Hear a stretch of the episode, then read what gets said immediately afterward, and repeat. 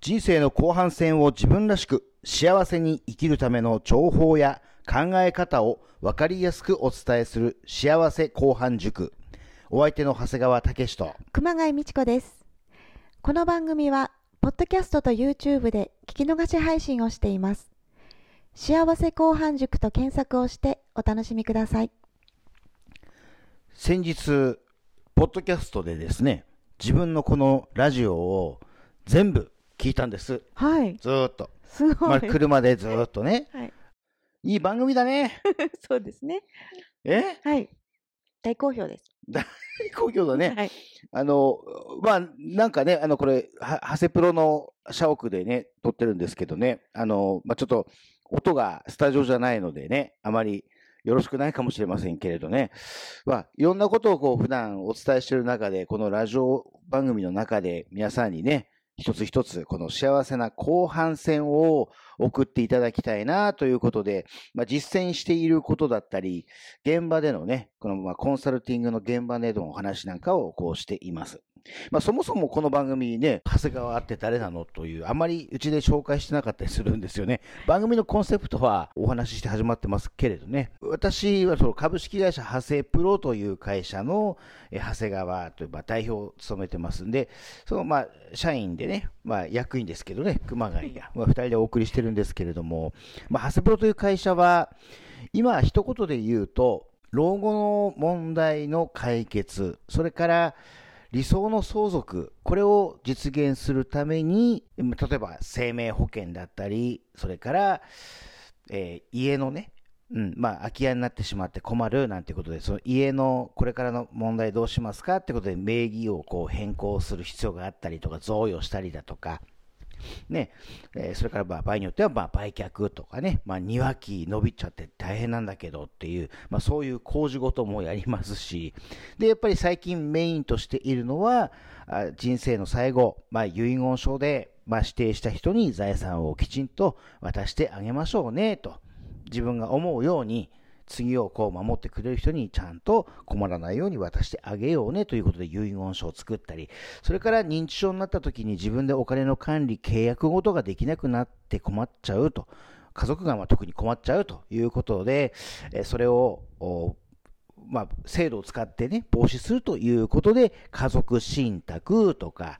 ね、青年貢献制度を使った貢献契約とかね、まあ、人によっては亡くなった後のいろんなこう契約ごとを託す死後事務委任契約というものを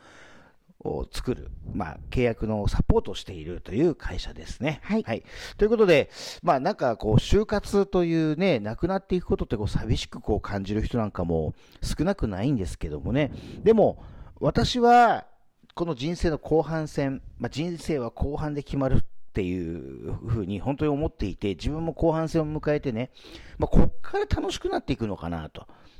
映画でも、まあ何でもそうですけどね、まあ最後、終わり良かったら、あいい終わり方だったな、みたいなので、こう、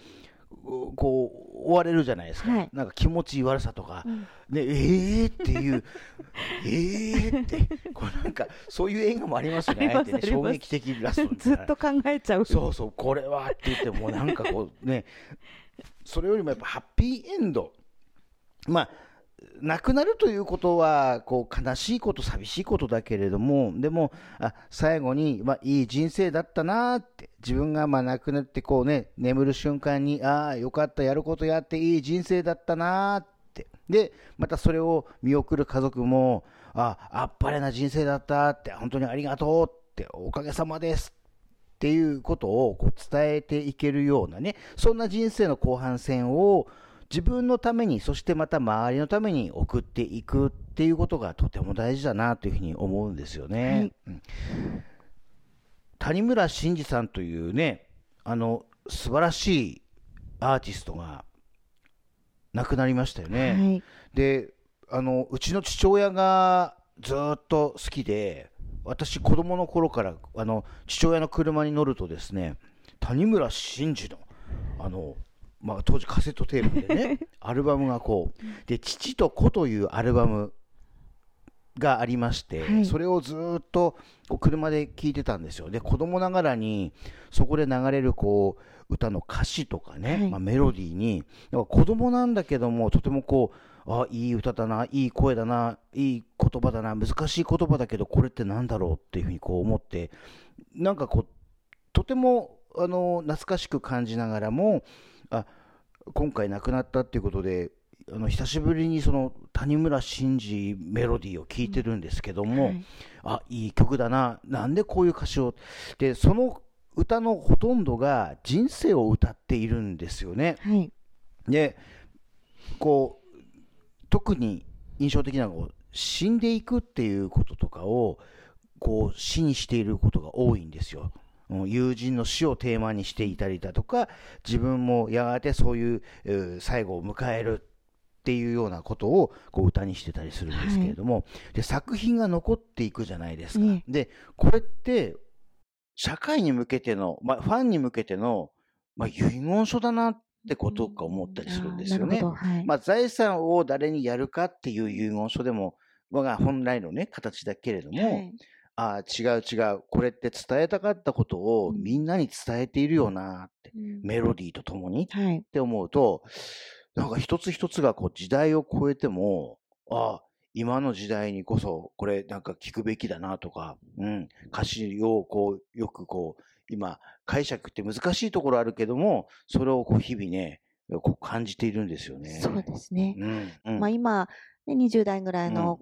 あの人たちが、まあ、うん。聞くと思うんですけど、うん。また多分20年後も残ってると思うので、うん。聞いた時にどんな風にこう思うのかなって思うと、やっぱこう親とかうん。周りの人もやっぱそういうのをこう残していく、うん。うん、思いをこう残していくってすごくそれがやっぱ就活だなっていう感じがしますね。本当ですよね、うん。作品はずっと残っていくけれども、はい。じゃあ、一家族としてって考えたときには、あ、そっか、こんなことを教えてくれたなとかね。うん。先日、うちのお客様が、お二人とも高齢の、まあ、80歳ぐらいのご夫婦ですけど、奥さんが先に亡くなりまして、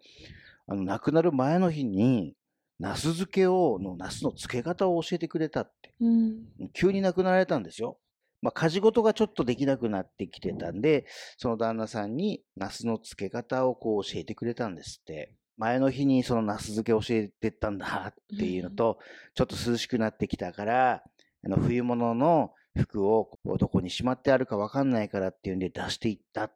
ていう、うん、なんかそれってこ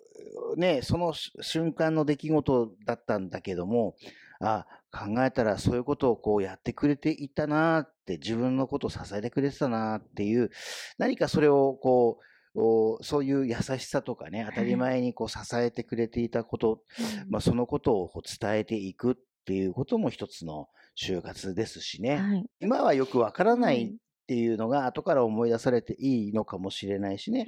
また、ただやっぱあえて分かりやすくしていく。